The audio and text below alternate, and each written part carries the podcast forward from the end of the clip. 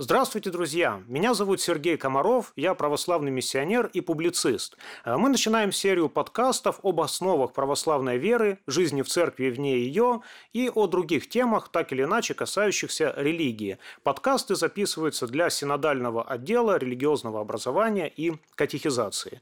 Первая наша тема звучит так. Как правильно понимать священное писание – Библия, Священное Писание, была и является самой читаемой книгой в мире, но существует более 20 тысяч христианских конфессий, направлений, деноминаций, церквей, так называемых, которые понимают Библию по-своему. Более того, каждый человек понимает тот или иной текст по-своему. Понимает, значит, как-то интерпретировать для себя тот или иной факт, тот или иной текст. Итак, есть серьезный вопрос, на основании каких критериев понимать священное писание? Опираться ли только на свое видение или прислушиваться к противоречивым мнениям разных пастырей, проповедников, или все-таки прислушаться к мнению церкви, церкви, которая написала Библию, церкви, которая читает Библию уже две тысячи лет, церкви, которая исследовала каждую букву священного писания и имеет огромный опыт толкования библейского текста.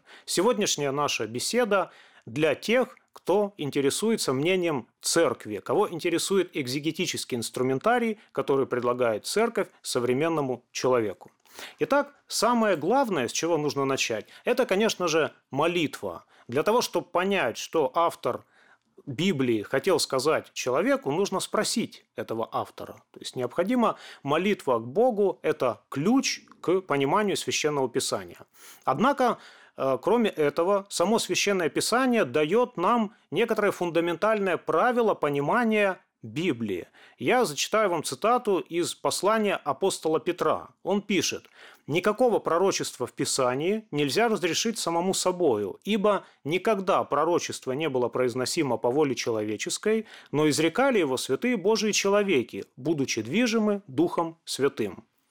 В этой реплике мы видим некоторый духовный закон – Подобное познается подобным. То есть, если Священное Писание написано под действием Духа Святого, значит и пониматься адекватно оно может только под воздействием Духа Святого. И отсюда можно вывести Первое фундаментальное правило. Для того, чтобы понимать Священное Писание правильно, нужно жить в церкви, потому что церковь написала Священное Писание, и Библия – это внутренний документ церкви.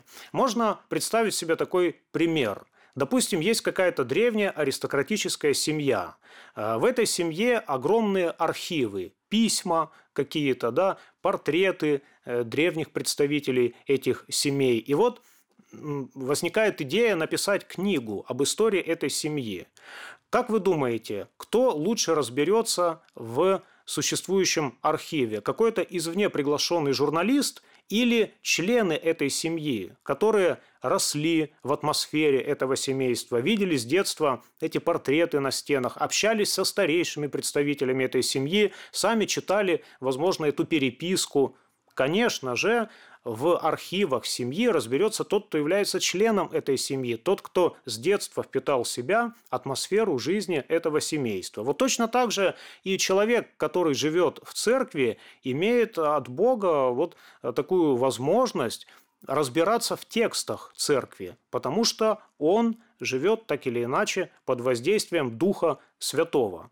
То есть залог правильного понимания Священного Писания – это прежде всего жизнь в церкви. У преподобного Паисия Святогорца, который, как может быть вам известно, был радистом в миру, когда служил в армии, э, есть такой пример э, насчет правильного понимания Священного Писания. Он говорит, что э, для того, чтобы поймать правильную волну по радио нужно настроить приемник на эту волну. Если мы немного ошиблись, мы прослушаем другую информацию, не ту, которую хотели. Если мы попали на ту волну, которая нам нужна, но не совсем точно, мы выслушаем информацию в искаженном виде. Будет треск, какие-то помехи, так вот, точно так же, говорит преподобный Паисий, для того, чтобы понять Священное Писание, которое написано под воздействием Духа Святого, нужно, условно говоря, настроиться на волну. Какую волну? Мы отвечаем, волну Духа Святого. То есть Дух Святой живет в церкви.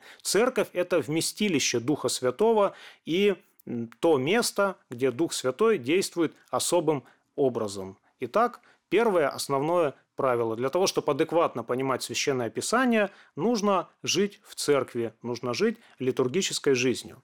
Э, дальше. В истории церкви всегда были люди великой святости, которые, опять же, находились под особым действием Духа Святого и вели чистую и святую жизнь. Многие из этих людей посвятили огромное э, время, энергию на изучение священного писания. То есть э, в истории церкви есть люди, которых мы называем святыми отцами. И вот, конечно же, опыт прочтения Библии святых отцов для нас очень важен, очень актуален, и мы вчитываемся в святых отцов и пытаемся актуализировать их опыт для нас – в любом направлении нужна школа. Да? Допустим, если человек э, пожелает научиться играть на скрипке, ему необходимо пойти в школу музыкальную, да, приобщиться к великой скрипичной европейской школе. Если человек, допустим, пожелает стать живописцем, ему тоже нужно поступить в художественную школу, закончить художественное училище. То есть есть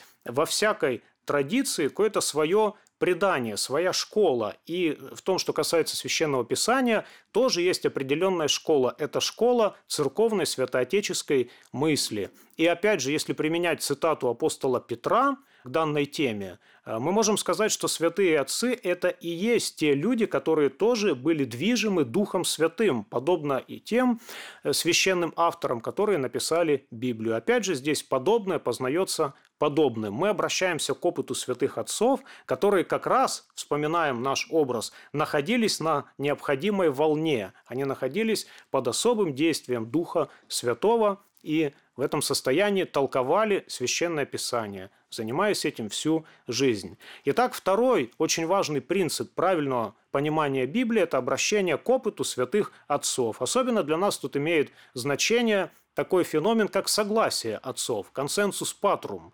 Э, святые отцы толковали те или иные фундаментальные основополагающие места Евангелия сходным образом. То есть есть некоторая, ну скажем, школа святоотеческой мысли, экзегетической мысли, касающаяся священного писания в общем. И отцы не противоборствуют отцам, как писал преподобный Иоанн Дамаскин, потому что они все были общниками единого Духа Святого. Блаженный Августин, рассуждая об этой проблематике, даже говорит, что кто отступает от единодушного согласия отцов, тот отступает от церкви, потому что церковь, ее прочтение Библии зиждется на мнении святых отцов. Однако здесь необходима некоторая оговорка. Да, существует даже правило Трульского собора, 19 правило о том, что Библию нужно понимать только в контексте толкования святых отцов. Однако, э, Сегодня в области текстологии, библистики, археологии мы знаем гораздо больше, чем знали святые отцы. Этот момент нужно учитывать. То есть порождаются новые проблемы и вопросы, которые связаны с теми или иными научными, археологическими, историческими открытиями, касающимися так или иначе текста священного писания. Поэтому мы должны использовать и достижения современной библистики, современной научной мысли. Это все также влияет на экзегетику священного писания. Дальше очень важная тема большей части наших святых отцов не был известен иврит. Если говорить о Ветхом Завете, то можно сказать так, что Ветхий Завет не прочитан церковью на языке оригинала. Большая часть наших святых отцов – это греки, которые читали Писание в переводе. Поэтому на сегодняшний день стоит такая задача прочитать текст Ветхого Завета на языке оригинала. Эта задача стоит перед церковью. Потом есть такая еще проблема. Толкования некоторых святых отцов не сочетаются друг с другом э, в тех или иных, я бы сказал, второстепенных местах. И вот э, есть такой вопрос тоже, а что же считать согласием отцов, если по тем или иным второстепенным, еще раз отмечу, э, местам Евангелия святые отцы все-таки не совсем друг с другом согласны. Это э, тема очень интересная, достойная отдельного разговора. Потом в толкованиях святых отцов, это нужно признать, иногда встречаются ошибки, касающиеся географии, допустим, или имен, или еще каких-то других второстепенных мест, э, второстепенных по значимости мест Евангелия. Поэтому личное рассуждение, сопоставление мнений святых отцов все-таки в данной теме э, отменить невозможно. И последнее, что скажу, в контексте этого вопроса, не все места Священного Писания имеют толкование святых отцов. Да, и в конце концов, не все святые отцы еще переведены на русский язык. Поэтому все-таки при изучении Библии по святым отцам нужно понимать, что нам следует пребывать с ними, со святыми отцами, в духовной преемственности, жить в церкви и приобретать опыт общения с Духом Святым. Это самое главное. Именно так мы продолжим то дело, которое, которым занимались святые отцы. То есть самое главное – это все-таки жизнь в Духе Святом, жизнь в Церкви и усвоение некой внутренней логики, интуиции, которая была у святых отцов. Потому что святые отцы все-таки жизнью Библию за нас не прочитают. Они уже это сделали, но дело за нами. Поэтому необходимость соотнесения личных размышлений э, над библейским текстом э, с святоотеческой традицией велика. Идем дальше. А, мы уже сказали о том, что Слово Божие нельзя понять без молитвы. То есть Слово Божие – это своего рода богообщение.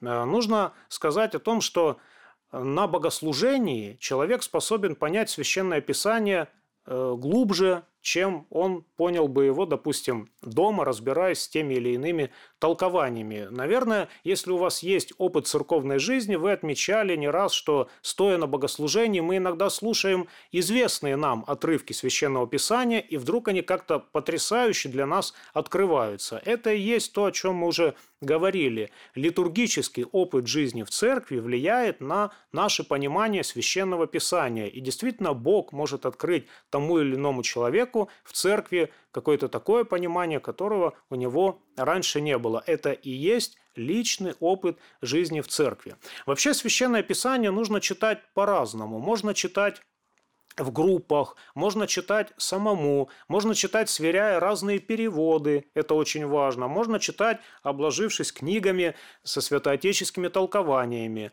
можно исследовать Писание по проповедям, по гомилетическому наследию нашей церкви, можно для толкования Священного Писания прибегать к иконографическим образом. Иногда икона может дать больше, чем та или иная проповедь или то или иное толкование Святого Отца, потому что икона – это сконцентрированное толкование Священного Писания в красках.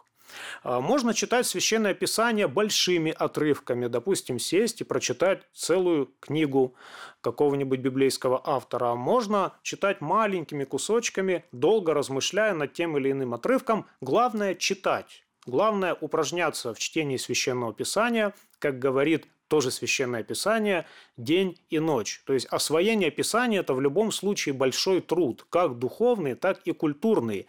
Это просто очень большая книга, это просто очень много текста. И для того, чтобы в этом тексте разобраться, необходимо читать Библию всю жизнь. Следующее правило чтения Священного Писания очень важное. Ветхий Завет мы оцениваем в свете Нового Завета. Как говорил блаженный Августин, Новый Завет в Ветхом скрывается, а Ветхий в Новом раскрывается. Есть взаимодействие между Ветхим и Новым Заветом, и главный ключ к этому взаимодействию – это образ Господа Иисуса Христа. Ветхий Завет – каждой своей букве говорит о Мессии, о Господе Иисусе Христе. А Новый Завет выявляет, открывает те смыслы, которые были заложены в Ветхом Завете. Главным образом мы сейчас имеем в виду мессианские смыслы Ветхого Завета. Если говорить конкретно о инструментарии, который церковь применяет к толкованию священного писания, нужно обозначить два важных понятия – экзегеза и герменевтика. Экзегеза священного текста – это толкование Библии, уяснение ее смысла, а герменевтика от греческого «эрменео» – объясняю. Это правила э, экзегетические. То есть у всякой экзегезы есть свои герменевтические правила. Вот об этих правилах мы с вами поговорим.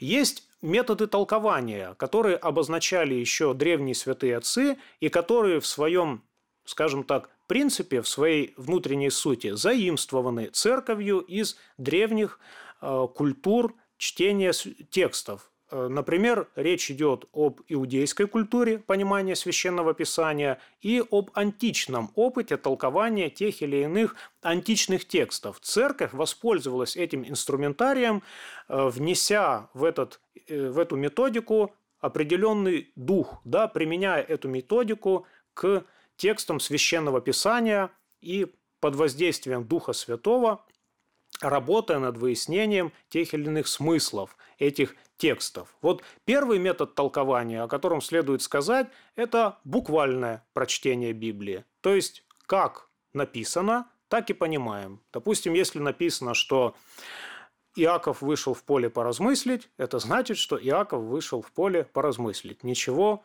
более другого. Как читаем, так и понимаем.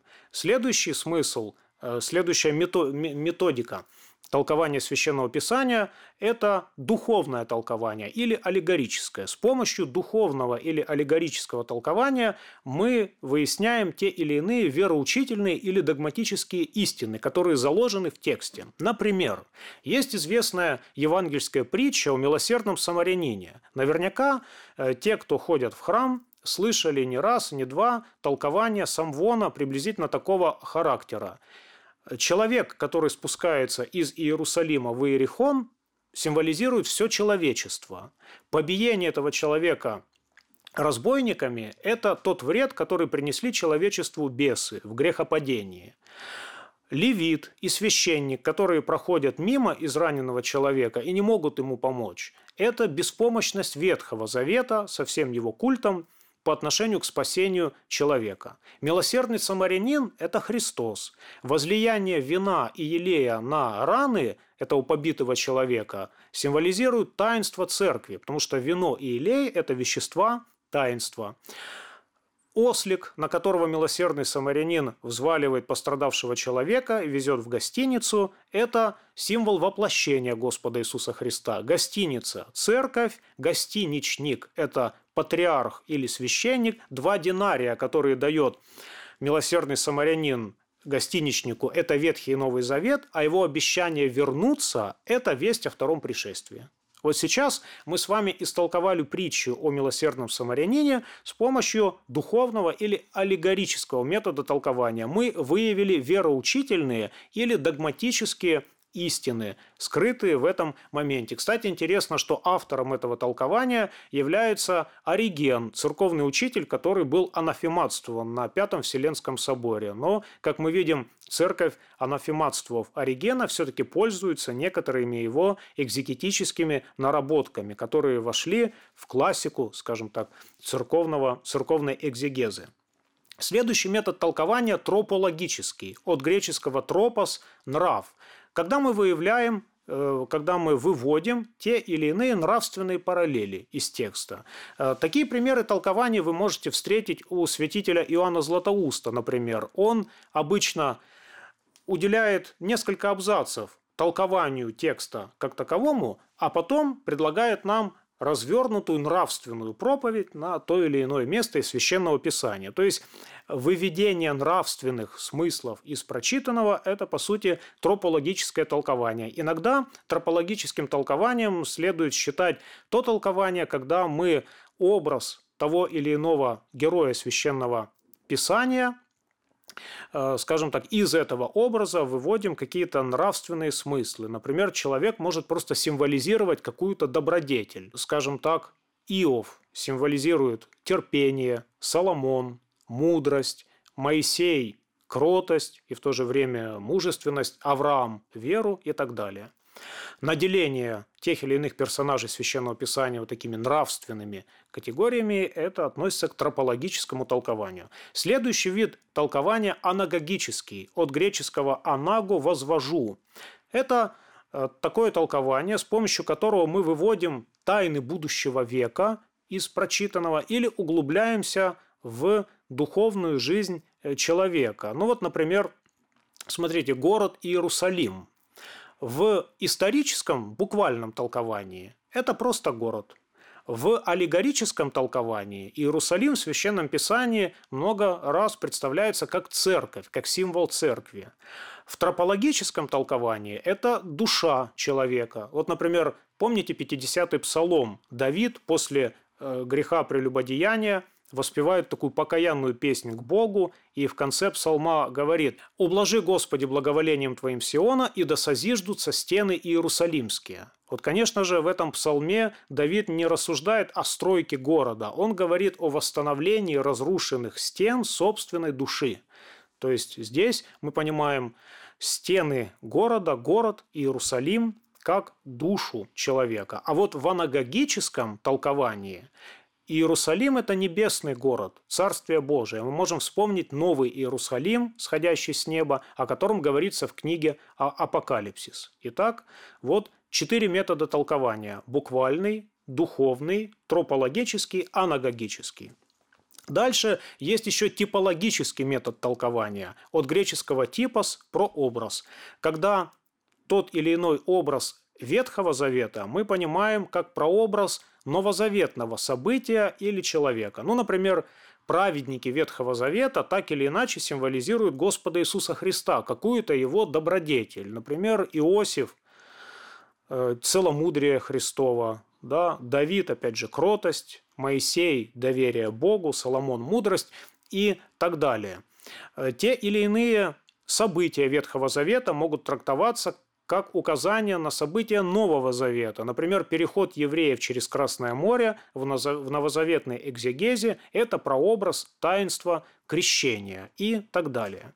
Следующий вид толкования – параллельное толкование. Это когда мы с помощью одного места Священного Писания толкуем место э, из другой книги, из какой-то друго, из другого даже завета, допустим. Ну вот, скажем, образ Мелхиседека в Ветхом Завете. О нем говорится в книге «Бытия» довольно так неясно. Это какой-то человек, которого встречает Авраам на своем пути. Потом в 109-м псалме Давид восклицает «Э, «Клялся Господь и не раскается, ты иерей вовек по чину Мелхиседекову». И вот становится абсолютно непонятным, кто такой Мелхиседек, что такое чин Мелхиседека и вообще Откуда такая фигура в Писании, которая неизвестно откуда появляется и неизвестно куда исчезает? А вот апостол Павел в послании к евреям в 6, 7 и других главах объясняет нам, что обозначает этот Мелхиседек. Оказывается, иерей по чину Мелхиседека – это Господь Иисус Христос, а Мелхиседек – это некоторый прообраз Христа. Точно так же, как Мелхиседек не имеет родословной, так же и Христос вот как бы не имеет скажем так, земного родителя. Точно так же, как Мелхиседек уходит как бы в никуда, также и Христос возносится к Богу Отцу э, в вечность. Вот такие параллели проводит апостол Павел. Если бы он нам не объяснил, кто такой Мелхиседек, мы бы, наверное, никогда в жизни не поняли, о чем же прикровенно, пророчески говорил бытописатель. Итак, параллельное толкование.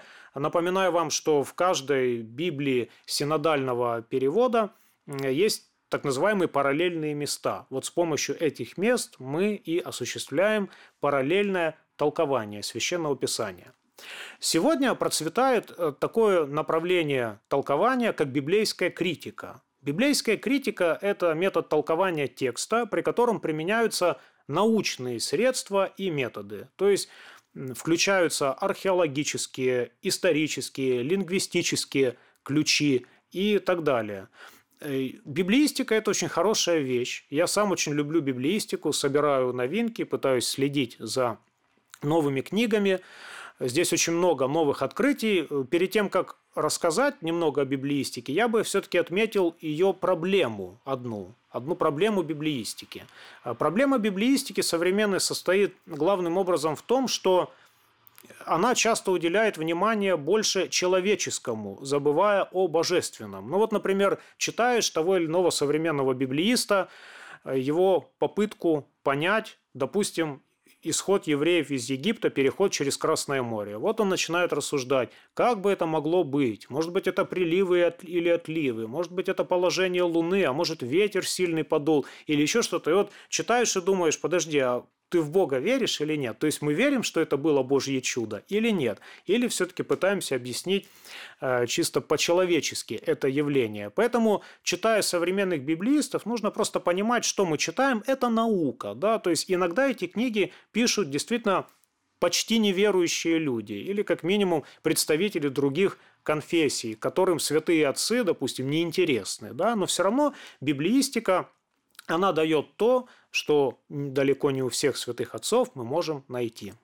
Библиистика как бы распадается на несколько направлений, которые мы с вами отметим. Первое направление библиистики – это текстуальная критика. Что такое текстуальная критика? Это попытка понять, каков был первоначальный вариант текста Священного Писания. Мы же с вами понимаем, что Священное Писание, оно, условно говоря, не упало с неба. Да? Вдохновителем Священного Писания был Бог, а выразителем, скажем так, исполнителем божественного этого вдохновения были люди. И обязательно нужно учитывать человеческий фактор рождения и распространения библейских книг. То есть допускались какие-то ошибки э, в переводах, допустим, в ошибки в переписывании книг. И вот попытка современной науки понять, как же выглядел первоначальный текст, вот вся эта работа называется текстуальной критикой. Специалисты рассматривают разночтения, сверяют разные рукописи. Там есть интересные такие нюансы. Вот, например, библисты, сверяя древние рукописи, обычно, например, предпочитают менее понятные варианты более понятным, потому что более ясные чтения часто э, принадлежат тому или иному переписчику. Э, легче, конечно же, предположить, предположить что человек пытался как-то, э, скажем, сделать библейский текст яснее, чем усложнить его. Да? Или, например, библисты, рассматривая, допустим, краткий вариант и более длинный вариант, отдают предпочтение краткому варианту, потому что, скорее всего, он древнейший. Текстологи устраняют вставки и комментарии, которые, возможно, были когда-то сделаны на полях, а потом попали в священный текст и так далее. То есть текстуальная критика – это такой довольно полезный, нужный, интересный предмет. А далее литературная критика. Литературная критика изучает литературные жанры, в контексте которых была написана та или иная часть Библии. Вообще Библия в этом отношении представляет собой некоторый калейдоскоп жанров. Перечислю только некоторые литературные жанры, которые вошли в Священное Писание. Официальные летописи, панигирики царям, плачи, мифы, ну, имеется в виду, конечно, не миф, да, Библия это не миф, а язык мифа, который иногда использует Библия. Сатира, лирическая поэзия, молитва, сказка. Но опять же, Библия это не сказка, но она иногда использует язык сказки. Философский трактат, богословский трактат, афоризмы, деловые документы и так далее. И мы понимаем, да, что текст делового документа или текст официальной летописи мы не можем трактовать в жанре э, скажем, плача или в жанре лирической поэзии. И наоборот, сталкиваясь с фрагментом лирической поэзии в Библии, мы не можем толковать его по законам официальной летописи или деловых документов. То есть очень важно разобраться, какой текст какого жанра у нас сейчас перед глазами. Вот именно этим занимаются специалисты по литературной критике. Они сравнивают священное писание с произведениями приблизительно того времени, той эпохи, и пытаются определить, к какому роду и виду письменности относится та или иная книга священного писания. Вот, например, интересное направление литературной критики – это библейская поэтика. Как вы, наверное, знаете, в древнем мире тоже были рифмы, как и у нас сегодня рифмы, но наши сегодняшние рифмы в стихосложении – это не те рифмы, которые были в древности, да, то есть что у нас сегодня? Тень, полутень, любовь, морковь, кеды, полукеды. Э, рифмы были другие. Использовались, например, античные метры, гекзаметры, пентаметры, триметры и так далее. Или, например, вот в случае Библии использовалась Э, такое явление, как библейский параллелизм. Это тоже своего рода рифма, но она другая. Это рифма смысловая. Например, э, те или иные главы в какой-то книге Библии могут быть параллельными, как бы говорить об одном и том же. Или стихотворные Э, разделы могут говорить об одном и том же или наоборот представлять собой тезис и антитезис. Ну вот, например, 50-й псалом вспомним. «Помилуй меня, Боже, по велице милости Твоей, и по множеству щедрот Твоих очисти беззакония мои». Чувствуете, в первой и во второй строчке смысл приблизительно один и тот же. Два раза об одном и том же разными словами. Дальше то же самое. «Наипаче мы от беззакония моего и от греха моего очисти мя». Здесь вообще идентичный смысл в одной и в другой строчке. «Яко беззаконие моя знаю, грех мой предо мною есть выну». То же самое. И вот таким образом построен весь псалом.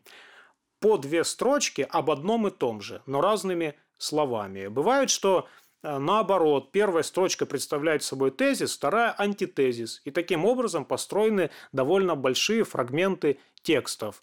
Э, тому, кто интересуется этой тематикой, очень рекомендую замечательную книгу Андрея Десницкого э, «Библейская поэтика библейского параллелизма. Но чтобы ее прочитать, нужно знать древнегреческий язык и библейский иврит.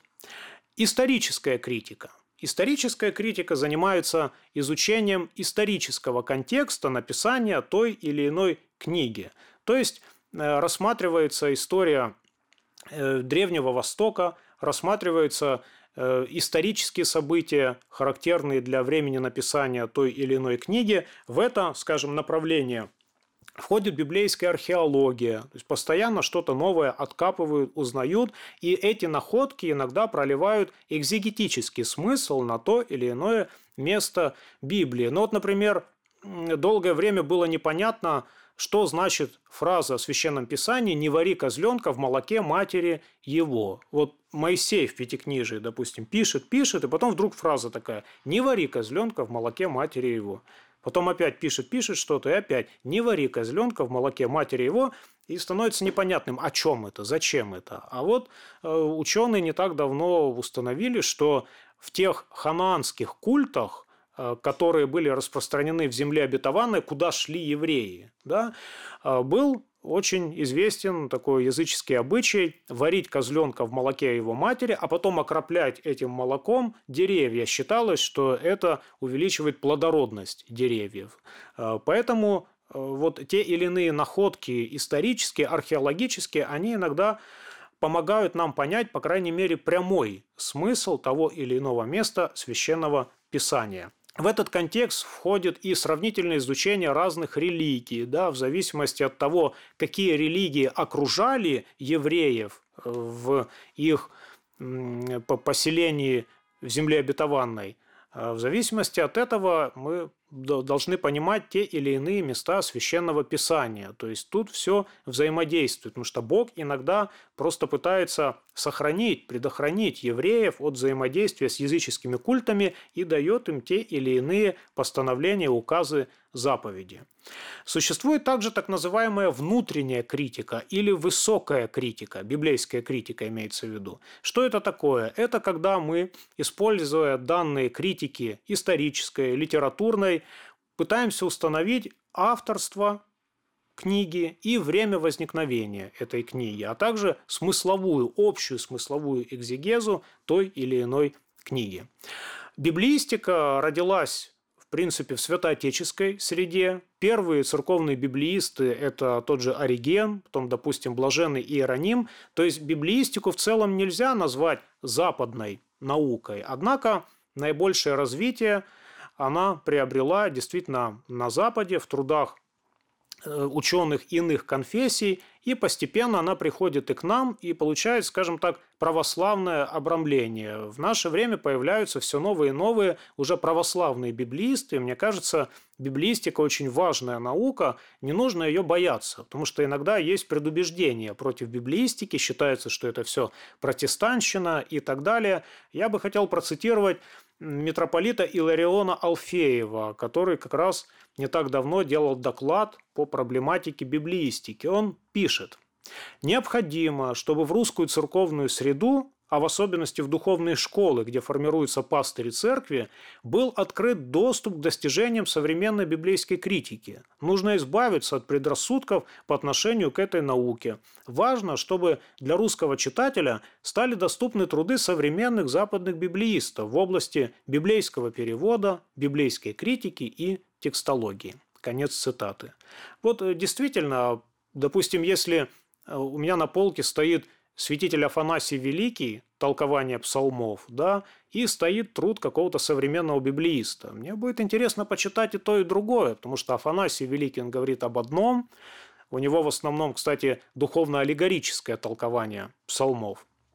А современный библеист, он объяснит мне исторический контекст, отметит особенности текста и так далее. То есть здесь это все соединяемо и это все полезно. Православные люди не должны быть похожи на халифа Амара, который сжег Александрийскую библиотеку и аргументировал этот поступок так. Если в Коране он говорил, содержится все то, что было в этих книгах сожженных, тогда зачем они нужны? А если не содержится, то тем более зачем они нужны? Вот иногда в роли Корана мы представляем святых отцов и говорим, что только святые отцы, и тем самым мы по сути, применяем протестантский принцип соло скриптура, да, которым они сами себя ограничивают. То есть только писание без толкований. И в итоге они сами создают какие-то свои толкования, свое собственное предание. Вот мы тоже иногда как-то так легкомысленно говорим, и святых отцов не читаем, и не можем принять достижения современной науки, которая помогает так или иначе истолковать священное писание. Вообще православный человек должен изучать Библию постоянно, интересоваться новинками, скупать литературу по священному писанию. Это хлеб души. Душа питается Библией. И если душа не вкушает библейского хлеба, хлеба жизни, то она хереет, слабеет, умирает. Вот. И Библия, книга, еще раз скажу, большая. Там очень много материала, это действительно труд всей жизни. Э, на сегодняшний день очень много в интернете ресурсов, которые могут помочь изучить священное писание. Мы все их не перечислим, их очень много, я, наверное, тоже все не знаю, они все время новые какие-то появляются. Ну вот общеупотребительные, да, допустим, Оптина толкование, exeget.ru, Bible Quote программа в разных моделях, текстл, тексты программы Bible Zoom, там дается еврейский, греческий текст – можно посмотреть те или иные грамматические, синтаксические конструкции текста. Bible Works, например, такая программа для тех, кто знает английский язык, ресурсы азбука.ру, предание.ру и так далее. В общем, нужно пользоваться православным сегментом интернета. Это тоже помогает изучать священное писание. А тем, кто заинтересовался проблемами экзегетики всерьез, я очень рекомендую прочитать работу на азбука.ру «Экзегеза. Учебное пособие». Вот, прочитав эту работу, вы вкратце повторите то, о чем мы сегодня с вами говорили. Итак, давайте подведем некоторый итог. Главные, скажем так, ключи к церковному пониманию Священного Писания. Это, конечно же, личная молитва и размышления над текстом Писания, это Это обращение к опыту святых отцов, это обращение к книгам современной библиистики, только, как говорил преподобный э, святогорец Паисий, э, нужно все просеивать через святоотеческое сито. То есть, читая современных библеистов, мы все-таки должны знать нашу традицию, церковную традицию толкования. Неплохо использовать разные переводы священного писания, неплохо использовать параллельные места. Есть даже э, симфония библейская, которая нам показывает логику этих параллельных мест. Есть библейские словари, это тоже очень важная подсобная такая литература. Э, кстати, я еще не сказал об аскетических э, писаниях святых отцов, которые тоже так или иначе проливают свет на те или иные места Библии. Да, когда мы читаем просто аскетику вот, святых отцов, которые писали о духовной жизни, тоже добротолюбие, Макария Великого, преподобного Никодима Святогорца, оптинских старцев. Ведь это тоже своего рода толкование священного писания применительно к жизни. Вот эти святоотеческие книги тоже очень важны.